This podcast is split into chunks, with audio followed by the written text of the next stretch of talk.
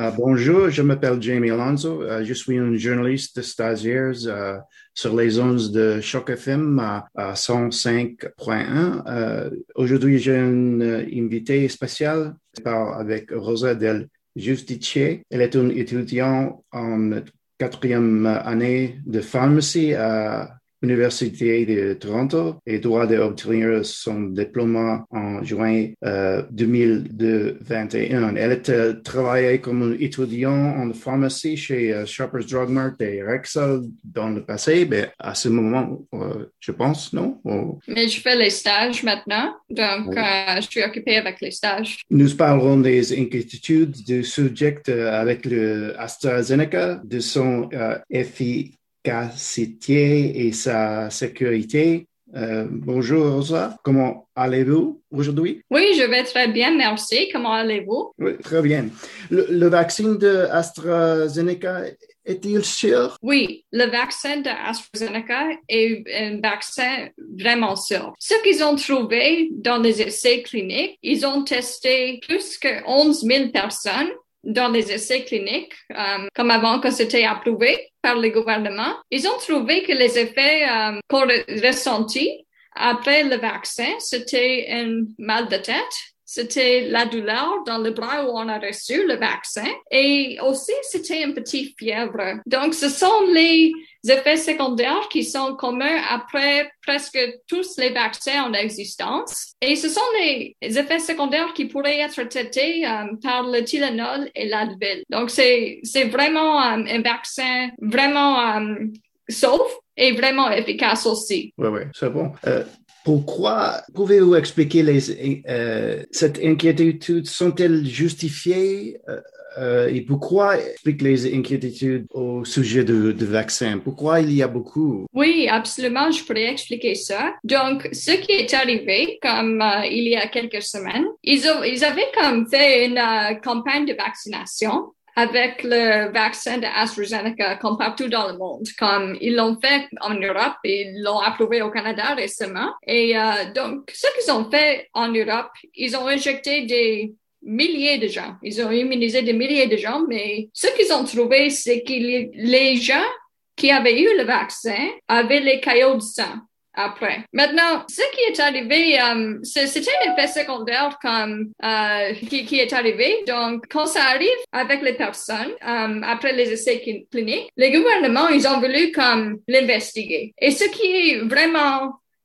c'est vraiment une bonne idée d'investiguer ces choses parce que c'était quelque chose qui était un peu imprévu. Mais, je, mais ils ont trouvé, comme après leur investigation, qu'il n'y avait pas de lien entre recevoir les vaccins et le développement des caillots de sang. C'était l'OMS, comme euh, l'Organisation mondiale de la santé. C'était l'Agence des médicaments de l'Europe et c'était AstraZeneca aussi qui n'ont pas trouvé de lien. Maintenant, la, comme euh, le, le part était comme justifié au début parce qu'ils savaient pas um, ce qui est arrivé, mais après leur investigation, ils ont trouvé qu'il n'y a pas de lien. Comme juste à cause juste parce qu'il y avait un effet secondaire qui est arrivé après l'administration du vaccin, ça ne veut pas dire que c'était le vaccin qui a causé l'effet secondaire, comme les caillots. Ah mais pourquoi il y a des informations euh, avec sur le vaccin? C'est une bonne, oui, c'est une vraiment bonne question, ça. Je pense que ça vaudrait la peine de différencier entre deux types d'informations. Il y a la mésinformation où les gens, euh, comme ils donnent les les, um, ils donnent des phrases ou ils donnent comme des informations qui sont peut-être pas 100% um, correctes ou ils sont pas 100% comme basées sur la science, mais c'est pas intentionnel. C'est pas avec un mauvais, comme une, um, c'était pas, c'était pas, c'était un accident, um, comme, c'était pas intentionnel. La désinformation, c'est l'information qui, euh, qui est, est tort, comme c'est l'information qui est la plupart des fois, c'est pas basé sur les informations scientifiques, mais il y a comme une, euh, c'est fait comme de bonne humeur, comme les personnes, euh, excuse-moi, pas de bonne humeur, c'est, il y a comme une intention comme euh, mauvais, mauvaise. avec ça. Maintenant, les personnes qui font la désinformation pourraient, euh, ils ont peut-être des idées à propos des, des, des vaccins, par exemple, Et beaucoup de fois, il propage ses idées sur les médias sociaux comme Facebook et YouTube, Twitter, etc. Maintenant, euh, juste à cause de, euh, de la nature des médias sociaux, comme des fois c'est euh, ce type de désinformation devient viral et comme une pandémie, juste avec l'atmosphère d'une pandémie, comme la pandémie, c'était comme ça a vraiment bouleversé comme les vies partout dans le monde et les personnes sont vraiment vulnérables. Donc, s'il y a quelqu'un qui a comme donné une, euh, euh, la désinformation comme une théorie de complot, par exemple, avec des intentions qui étaient mauvaises, les personnes vulnérables sont plus, um, ils, sont plus um, dans un état où ils peuvent, peut-être ils absorbent cette information, spécialement dans un, pendant les temps où il n'y a pas beaucoup d'informations à propos de la COVID-19.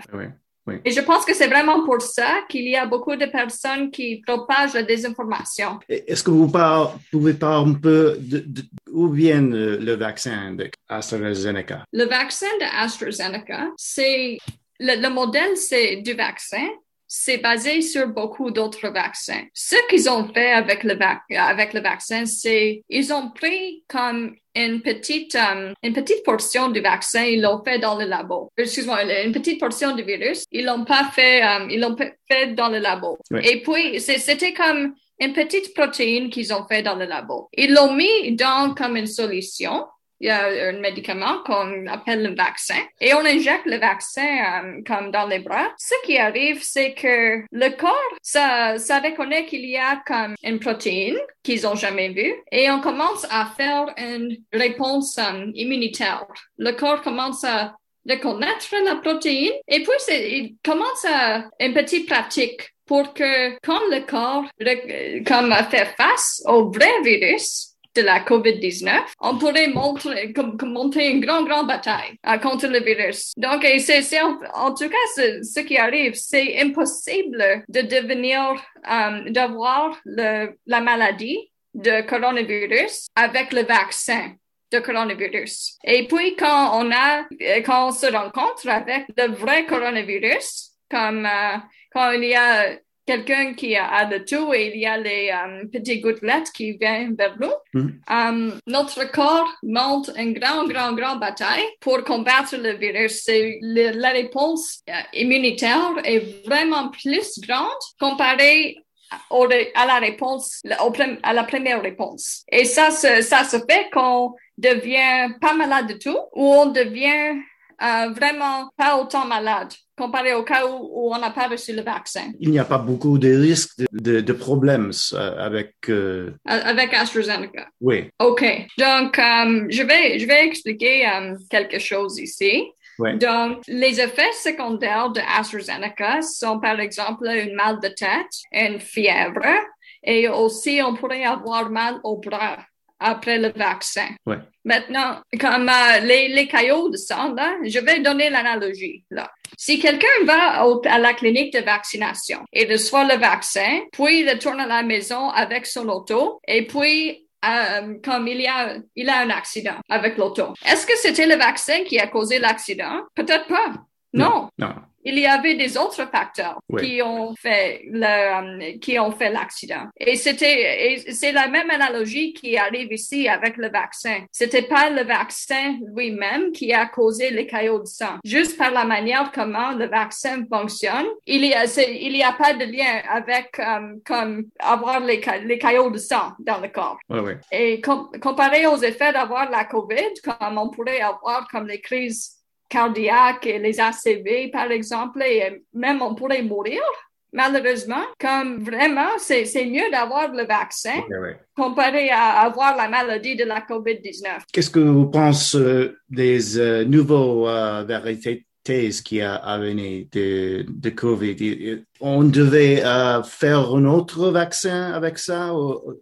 Qu'est-ce que vous pensez que va passer avec les nouveaux variétés. Donc, euh, je vais expliquer les euh, variétés un petit peu parce que je pense que ça vaut, c'est bon de faire ça. Donc, on avait la coronavirus originale qui est pas propagée euh, autour du monde en 2020. Donc, les virus l'ARN comme euh, l'ADN, excuse-moi, ça change. Ça change toujours et ça change comme même après des, des semaines, des semaines. Comme et donc ce qu'ils ont trouvé, c'était qu'il y avait une souche qui um, était um, dans la Grande-Bretagne. Il y avait une autre souche qui était dans la l'Afrique du Sud il y avait une autre souche au Brésil et ce sont tous les, les souches qu'on a au Canada au moment. Maintenant, c'est le même virus, mais comme par exemple, je vais donner l'analogie, comme l'original apporte les pantalons rouges, comme par exemple, et comme la souche britannique apporte les pantalons bleus et etc. La souche en Amérique du, excuse-moi, en Afrique du Sud apporte les pantalons bruns. Ouais. Ce qu'ils ont, donc c'est le même virus, mais peut-être le ils apportent les euh, vêtements différents, par exemple. Ce qu'ils ont trouvé, c'est que, oui, comme les, les souches sont un peu plus transmissibles, ça se transmet plus rapidement, par exemple, et plus facilement. Mais ils ont trouvé que les vaccins qu'on a, comme le vaccin de Pfizer et même le vaccin de AstraZeneca, et Moderna, ça fonctionne pour protéger contre les variantes de la COVID-19 aussi. Donc, la meilleure protection, pour se protéger contre les souches, c'est d'être vacciné. Et en attendant d'être vacciné, et aussi comme après avoir été vacciné, parce que tout le monde est au Canada et pas vacciné. C'est important d'apporter les masques, de faire la distanciation sociale et aussi de laver les mains euh, rapidement aussi. Qu'est-ce que vous pensez que le meilleur lieu pour trouver des informations avec euh, le, les vaccins? Je, pense que les, les social media, ce, n'est pas le bon euh, place pour, pour trouver les informations.